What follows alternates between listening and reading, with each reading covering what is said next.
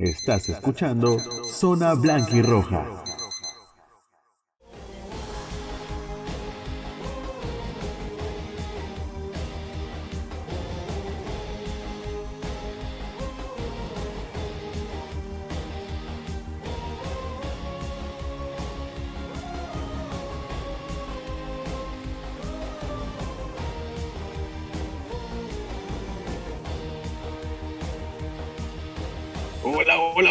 ¿Qué tal gente de todo el Perú y de todo el mundo que nos están escuchando ahora mismo? Mi nombre es Frank Anderson y bienvenidos al primer programa de Zona Blanquirroja, siendo exactamente martes 16 de noviembre del 2021, 8 de la noche.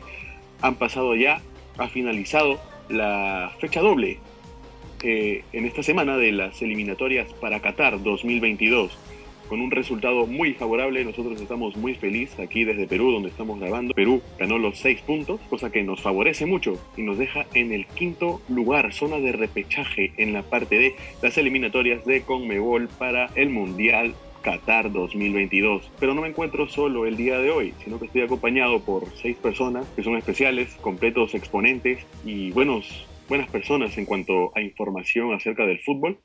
Voy a darles el paso uno por uno para que puedan presentarse y que nos puedan decir cómo se sienten acerca de estas dos victorias ¿no? que ha conseguido Perú, eh, primero contra Bolivia y después contra Venezuela, que fue el día de hoy. Denle una bienvenida, por favor, a Daniel Lozano. ¿Qué tal? ¿Cómo estás? ¿Qué tal? Muy buenas, ¿Qué tal? Muy buenas noches, Frank. Gracias por la presentación. Y pues nada, tal igual como tú dijiste, sean bienvenidos al primer programa de Zona Blanca y Roja. Y nada, con respecto a los seis puntos conseguidos, es que la verdad es bastante increíble. Me siento bastante bien por cómo está jugando la selección, por cómo Gareca lo está manejando, toda esa presión que aún se tiene y, que no, y pensar que a tan solo estamos a cuatro fechas, bueno, mejor dicho, a cuatro victorias de pasar a Qatar 2022. Cosa que, por cierto, la eliminatoria pasada para Rusia no ocurría. Así que tendremos que aprovechar este rendimiento que estamos manteniendo hasta el día de hoy. Es verdad, es verdad. Nada está dicho, pero siempre con la mente positiva. Pero no solamente estoy con Daniel Lozano, sino que también nos encontramos con Matius Erquicio. Matius Erquicio, bienvenido a Zona Blanquirroja. ¿Qué tal? ¿Cómo estás? Buenas noches, Frank. La verdad que sí, hoy se vivió un gran partido. Eh, lo que fue en Caracas, pudimos ganar después de 24 años, un triunfazo. Ya la selección nos había demostrado el jueves pasado eh, con el buen rendimiento que tuvieron los, los 11 que entraron ante Bolivia con todo respeto el baile que le metimos en el Nacional y bueno, creo que hoy fue la cereza del pastel, ¿no? Terminamos la, la eliminatoria, esta, esta fecha doble quintos en zona de repechaje. Eh, gracias a Dios se dieron matemáticamente los resultados. Zona y rivales que tenían que perder para favorecernos, perdieron y matemáticamente nosotros hicimos nuestra tarea, ¿no? Ganamos en, en Caracas, un triunfazo por todo lo que se vivió este, con amonestados, que nos pasarán factura a la próxima fecha doble. Este, lo vivimos ya todo. Tuvimos un penal, un penal en contra. A Galese supo responder. Y bueno, ya la otra fecha creo que es clave, ¿no? Es clave el partido contra, se viene contra Colombia, que es rival directo, también ahí en la lucha. Es verdad, es verdad pero como dice mucha gente, con mucha fe y harta carapulcra, ¿no es así? También estamos acompañados del gran Ali Reina. ¿Cómo estás, Ali? ¿Qué tal te deja, qué sensaciones te deja el partido de hoy contra Venezuela? Hola Frank, ¿qué tal? ¿Cómo estás? Buenas noches. Feliz, feliz, feliz por el resultado, feliz por el rendimiento de, los chicos, feliz porque esta semana este, Perú pudo sumar de seis, ¿no? O sea, Perú se metió en zona de clasificación y ya ya toda Sudamérica sabe que cuando este es lo fuerte de Perú, ¿no? Las eliminatorias pasadas en Rusia pasaban casi algo similar. Creo que ahora venimos un poco más fortalecidos, tenemos un plantel amplio, con variantes positivas. Este, Gareca ha encontrado la manija y Gareca sabe cómo llevar y cómo tener resultados positivos ahora al final de las, de las clasificatorias, ¿no? Ahora que nos toca pues, este, rivales muy complicados, con el caso de lo que es Colombia y luego Ecuador. Van a ser partidos muy, muy duros, muy duros. Claro, como ya le había mencionado nuestro, compañero, va a haber esta ausencia por, por, suspensión.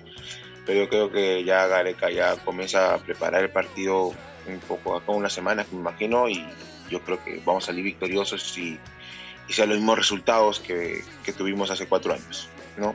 Así es. Todos los peruanos realmente nos encontramos con muchas esperanzas de que Perú pueda clasificar una vez más al Mundial. Jessica Vela, ¿qué tal? ¿Cómo estás? Bienvenida a Zona Blanquirroja. Eh, buenas noches, Frank.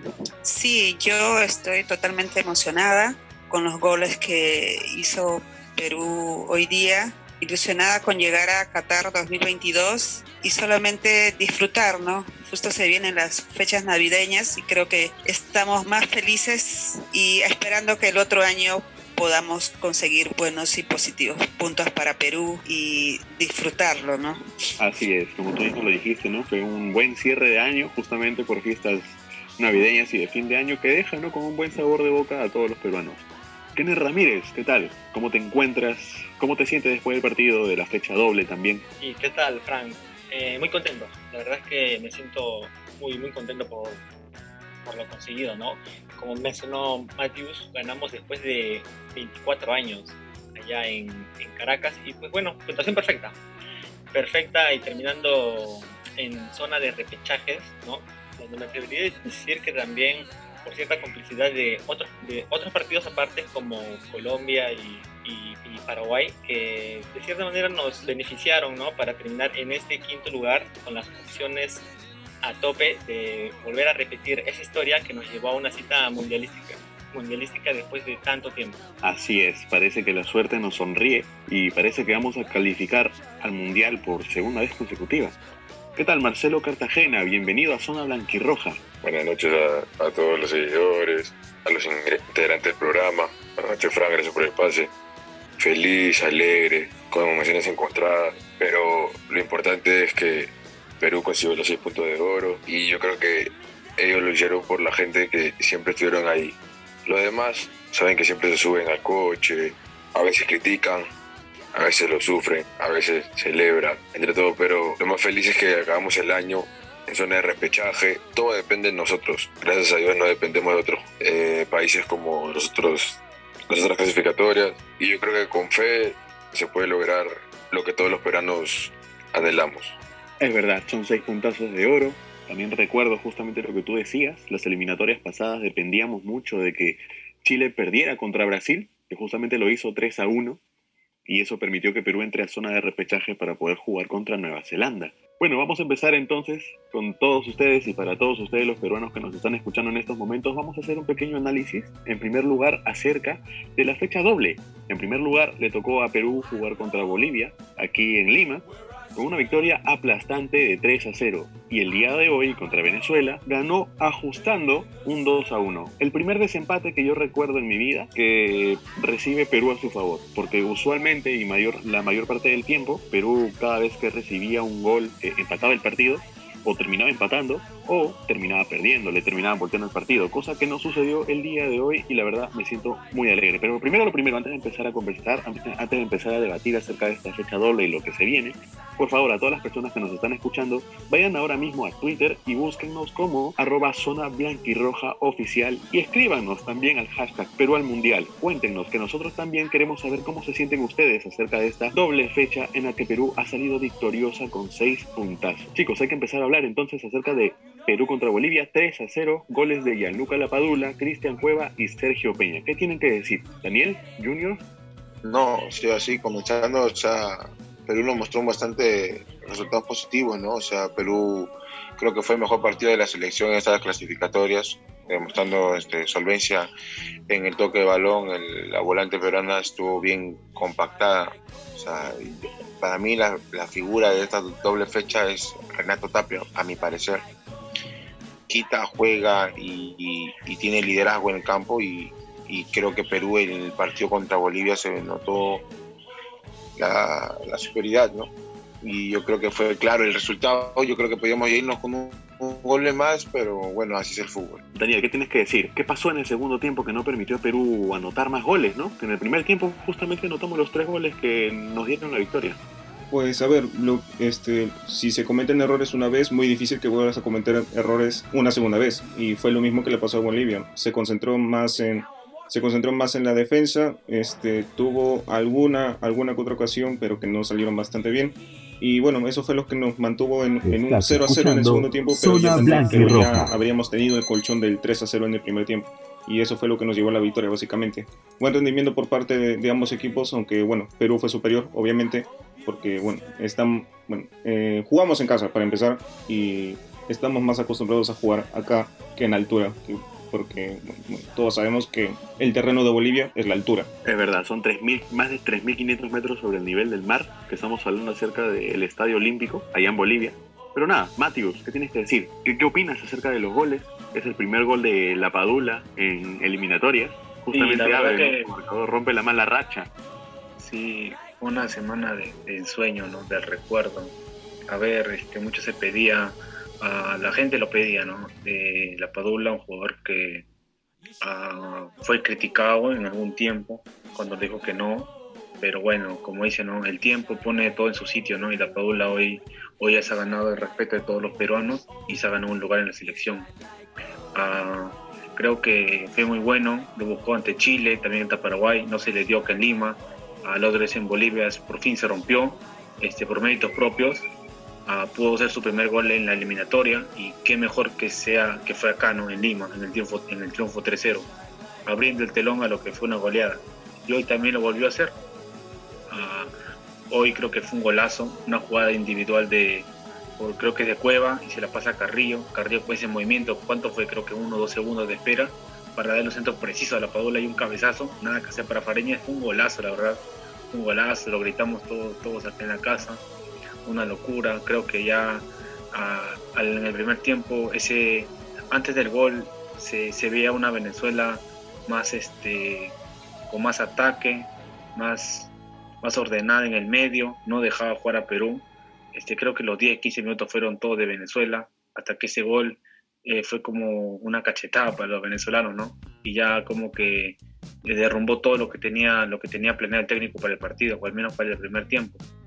Luego, este, si bien es cierto, una distracción en el segundo tiempo, llega el empate de Machís a Advíncula, ya con la entrada creo que de Zambrano, cada uno toma una marca y se le pasa por atrás y Machís me parece solo, ¿no?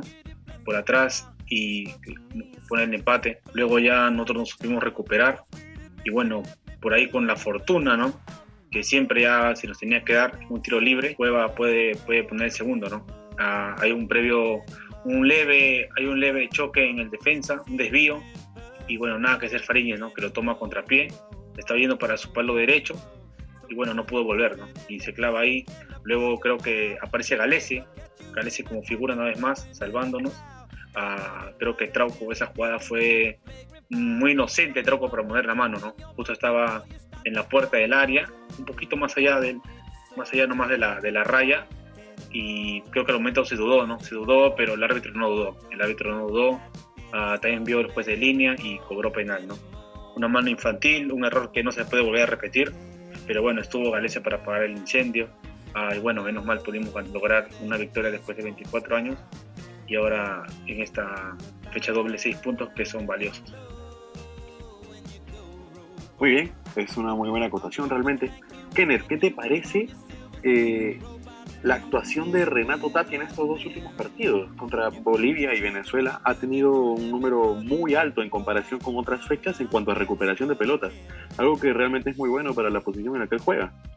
Sí, claro, eh, lo de Renato Tapia, sobre todo en, este último partido contra, Venezuela, se le vio muy limpio, muy cumplidor, tanto en ataque como en defensa, ha estado 10 puntos, la verdad, como comentó mi compañero Ali, también eh, a mi parecer es el jugador estrella ¿no? en, esos, en esos dos últimos partidos. Ha sido, la verdad, muy importante un Renato Tapia que tenemos que, cuidarlo, ¿no? Que cuidarlo para que eh, lo sigamos teniendo para los próximos partidos porque a este paso con jugadores de esa talla la verdad es que las cosas se nos van a facilitar aún más es verdad, es verdad, realmente estoy completamente de acuerdo contigo en lo que dijiste. Pero nada, Marcelo, ¿qué tal?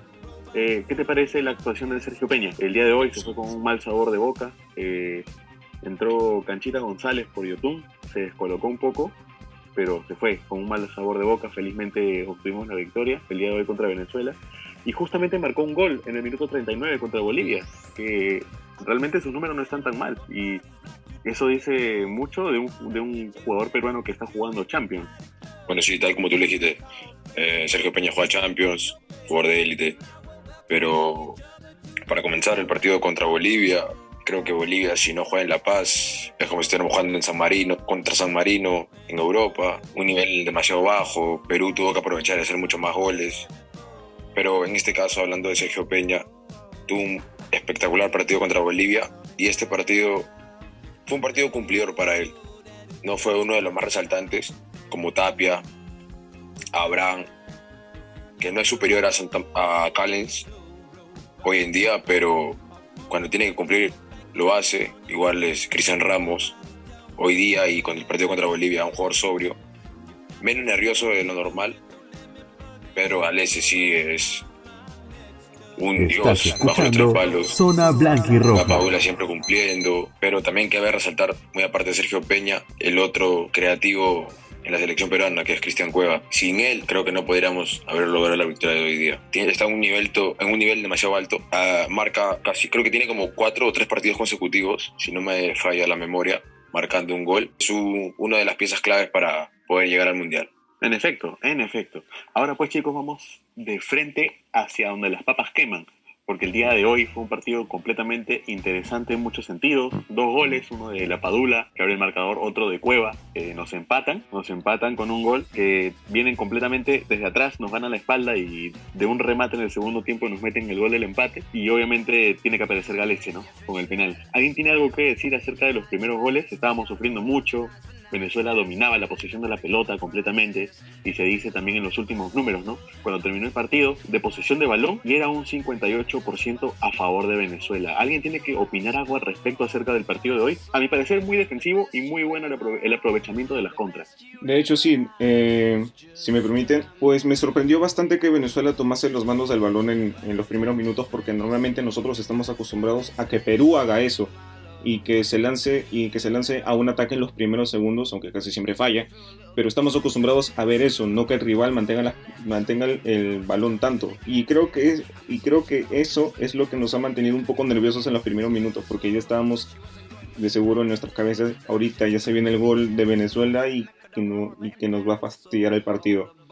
Pero, pero al parecer pues no, no fue así, comenzamos a recuperar el balón poco a poco este, gracias a los centrales y a los defensas. Este, la Padula que se quería adelantar un poco, eh, varias, varias oportunidades que tuvo, pero, pero en solamente una lo pudo aprovechar porque se le escapaba el balón.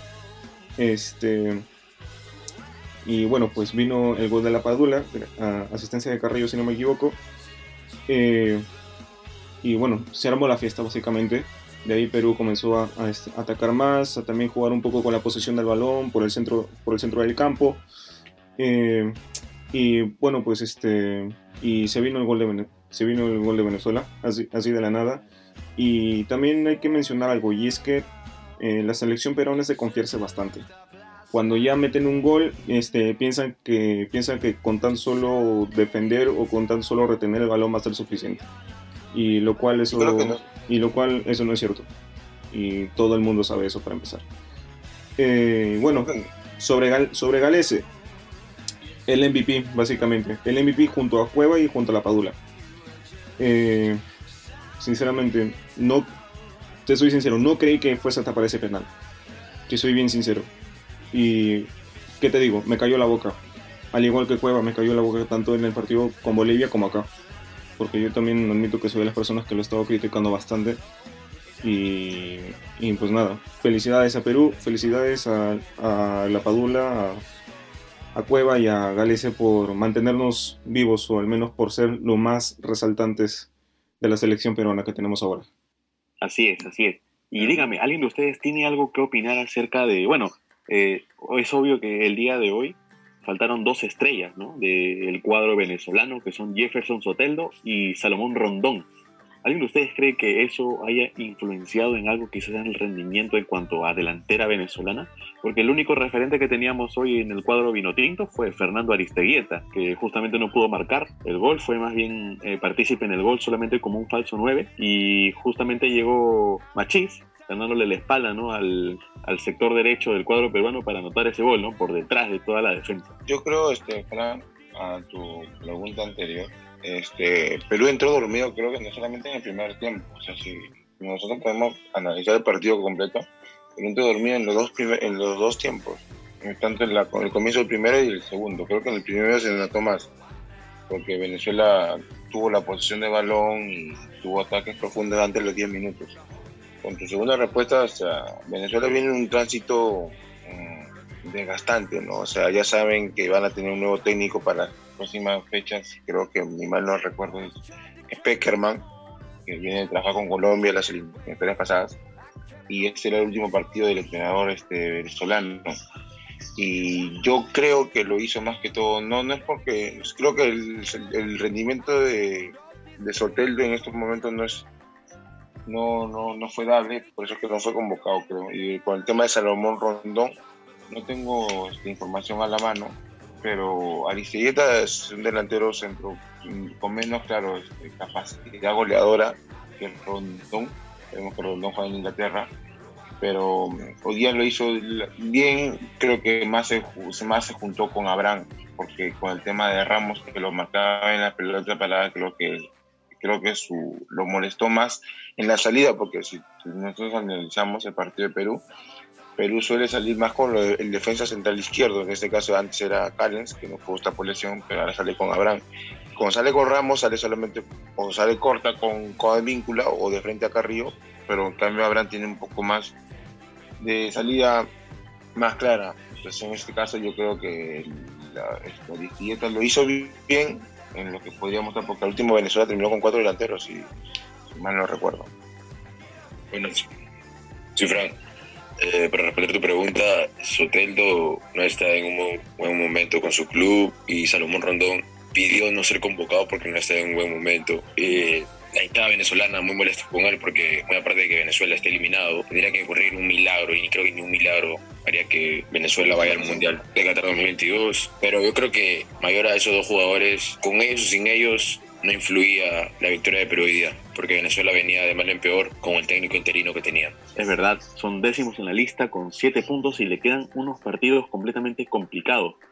¿No es así? Le toca contra Bolivia en Caracas, van a Montevideo contra Uruguay, juegan contra Argentina en Buenos Aires y cierran contra Colombia. Estás escuchando Zona Blanca y Roja. Difíciles, partidos difíciles. Y nada, le deseamos la completa suerte del mundo a Venezuela, al cuadro vino tinto. Y nada, saludos desde Lima para todos los venezolanos. Ahora chicos, vamos con un tema un poco más allá, viendo hacia el futuro, los partidos que le quedan a Perú para poder calificar al siguiente mundial. Como nosotros sabemos, a Perú le quedan también cuatro partidos y son justamente, bueno, el siguiente, el, el más cercano es el 27 de enero contra Colombia, en Barranquilla, si no me equivoco, ¿verdad? ¿Tienen algunas expectativas en cuanto a esto? Tengo entendido que dos jugadores no van a poder ser partícipes de este encuentro, que son justamente Trauco y Advíncula, que son jugadores fuertes, a mi parecer, y que justamente no van a poder estar porque los dos están amonestados con doble amarilla. Eh, acerca, de tu pregunta, este, veo que, por ejemplo, me puse a ver las estadísticas en el tarde. Creo que Calica va a cumplir su partido número 90 90 en selecciones, bueno, con Perú, contra Ecuador acá en Lima. Yo creo que la experiencia de Gareca va, va a caer en este partido contra Colombia. Yo no, yo creo que por Advíncula y, y Trauco va a estar López y, y Corso. Sí, hasta mal lo entiendo, yo creo que son los, los futuros reemplazantes, ¿no? Así es. Así es, de hecho sí, este, un partido un poco realmente difícil, ¿no? Marcelo, ¿tienes algo que decir? Bueno, sí, eh, yo creo que tras la pérdida de Advíncula y Trauco para acumulación de Marías, el reemplazante de Trauco que debió jugar hoy día fue Marcos López. Entró un par de minutos, pero no en su posición habitual. Y en el lado derecho sí tendremos un poco de complicaciones porque Aldo Corso viene sin continuidad. Eh, la Liga 1 ya acabó, va este, faltando las finales, ¿no? Con la Alianza Cristal, donde no participa Corso.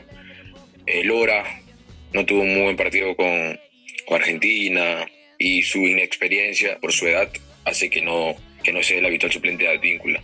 Yo creo que en Colombia, donde necesitamos jugadores rápidos, estaría Oslin Mora, el jugador de Alianza Lima. ¿Ustedes opinan que Oslin Mora sea un buen jugador para que sea, bueno, contra Colombia en realidad? También este, tenemos a Marco López, ¿no? Que tengo entendido que también va a poder ser partícipe. Y Yo creo que Marcos López y Corso van a ser los reemplazantes por las bandas. Sí, y ahora también que me pongo a pensar, Colombia ha sido un rival que ha sido como una piedra en el camino para Perú en los últimos años, porque que yo recuerdo en la era greca, solo Perú la ha podido ganar una vez, con tanto amistosos y todo, la ha ganar solo una vez a Colombia y fue justamente en la Copa América este año. Creo que le gana 2 a 1, sí, porque, a ver, recordemos la eliminatoria pasada, eh, comenzamos en la eliminatoria con, Colombia en Barranquilla, justamente el partido que se viene también es en Barranquilla y pues lo perdemos 2-0.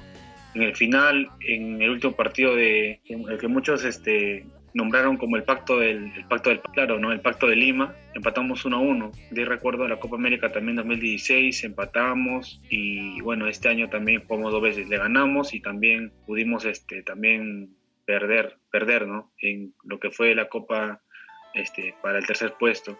Ah, en eliminatorias, el año pasado no nos fue bien porque nos metieron 3-0. Creo que fue este año también. Claro, fue este año. También nos goleó 3-0, ya ves. Y entonces Colombia ha sido un rival muy difícil y creo que esta es la oportunidad perfecta. Y teniendo este colchón de puntos de, de, seis, de dos victorias consecutivas, obteniendo seis puntos, para poder este, ir a dar la sorpresa a Barranquilla. Sí, justamente también tenemos en cuenta que eh, la defensa de Colombia tiene jugadores muy altos, por ejemplo, justamente Jerry Mina, que es una torre de metro noventa y tantos. ¿Ustedes creen que sería óptimo también para Ricardo Gareca llamar tal vez eh, a Ormeño, que es un jugador de estatura, que en el último partido que él jugó, que no fue contra Bolivia, fue un partido anterior, pudo demostrar, ¿no? Eh, en esos pocos minutos que le dieron, bueno, a mi parecer, es lo que yo he visto en, en el encuentro, es que ganó muchos balones aéreos yo creo que su estatura le ayuda mucho en eso y yo creo que sería también un buen, una buena chance, ¿no? Para poder demostrar que él también puede jugar bien. Y nada, yo creo que también sería un buen jugador contra Colombia tomando en cuenta que tiene una defensiva de jugadores completamente alta. ¿Ustedes qué opinan acerca de eso? Ormeño está dentro de la burbuja de la selección, está, está en los planes de Gareca. Yo creo que, claro, antes de Ruiz Díaz estaría Ormeño para mi parecer, pero para el de Gareca no, porque para el de Gareca es La Paula, Guerrero, eh, Ruiz Díaz, Valera, y de ahí recién viene Ormeño. Pero tal como dicen, los jugadores colombianos son altos. En Barranquilla es una ciudad muy difícil para jugar y Ormeño sabe jugar esos partidos de visita. Yo creo que sería un buen, un buen nombre para, para jugar ese partido contra el visitante y conseguir la gloria, tal como lo hicimos en Ecuador y hoy día en Venezuela. Claro, pero te doy completamente la razón. Eh, también sería eh, una buena opción, ya que se vienen partidos también complicados y vamos a necesitar los mejores refuerzos, pues, ¿no? Pero nada, antes de terminar también este programa, quiero decirles a todas las personas que nos están escuchando en este momento, por favor vayan a Twitter ahora mismo y usen el hashtag Perú al Mundial porque nosotros también queremos saber cómo se sienten acerca de la fecha doble y acerca de los próximos partidos que le vienen a Perú. Que justamente Jessica Vela nos va a dar los partidos y la información, los partidos que se vienen para Perú el próximo año para las eliminatorias de Qatar 2022. ¿Cuáles son los cuatro partidos siguientes que le faltan a Perú? Sí, sí, justo Fran, comentamos que el primer encuentro es en enero, donde enfrentamos como visitante a Colombia el 27 de enero. Seguidamente recibimos a Ecuador el primero de febrero, mientras que los dos últimos enfrentamientos de nuestra blanquirroja se define de esta manera. En la penúltima debemos visitar a Uruguay el 24 de marzo y luego recibiremos al final contra Paraguay el 29 de marzo. Bueno, esperemos que todo lo tenemos en nuestras manos, ¿no? Esperemos lograr el triunfo y, poder llegar a, a Qatar, ¿no? Eso es lo que todos esperamos. Sí, sería un sueño muy lindo, una gran alegría para el pueblo peruano que Perú clasifique por segunda vez consecutiva al Mundial. Pero nada, chicos, vamos a despedirnos ya. Quiero cerrar el programa de la zona blanca y roja con unos últimos detalles, ¿no? unos últimos sentimientos, alguien más que quiera aportar algo final acerca de los próximos partidos, cómo se sienten o cerramos de frente. ¿Qué les parece chicos? ¿Alguien quiere decir algo más? Mira, yo una pequeña acotación así express, porque ya se nos pasó un poco el tiempo a decir verdad, y es que, a ver, los próximos partidos nadie, nadie dice que, que van a ser fáciles y los tenemos que jugar como si nos estuviésemos jugando la final del Mundial, así de simple. Así que eh, pues nada, a darlo todo, a dejarlo todo en la cancha y a ganar, que Qatar nos espera. Tú mismo lo dijiste, Daniel. Eso fue todo. Más bien se nos acaba el tiempo, chicos. Muchas gracias por estar en sintonía con nosotros. Nosotros somos Daniel Lozano, Mateo Cerquicio, Kenneth Ramírez, Ali Reina, Marcelo Cartagena y Jessica Vela. Su servidor que está hablando en este momento es Frank Anderson. Y nada, nosotros todos les agradecemos por estar en sintonía con nosotros en Zona Blanca y Roja. Y nos vemos hasta la siguiente semana. Arriba Perú y muchas gracias. Buenas noches. Estás escuchando Zona Blanca y Roja.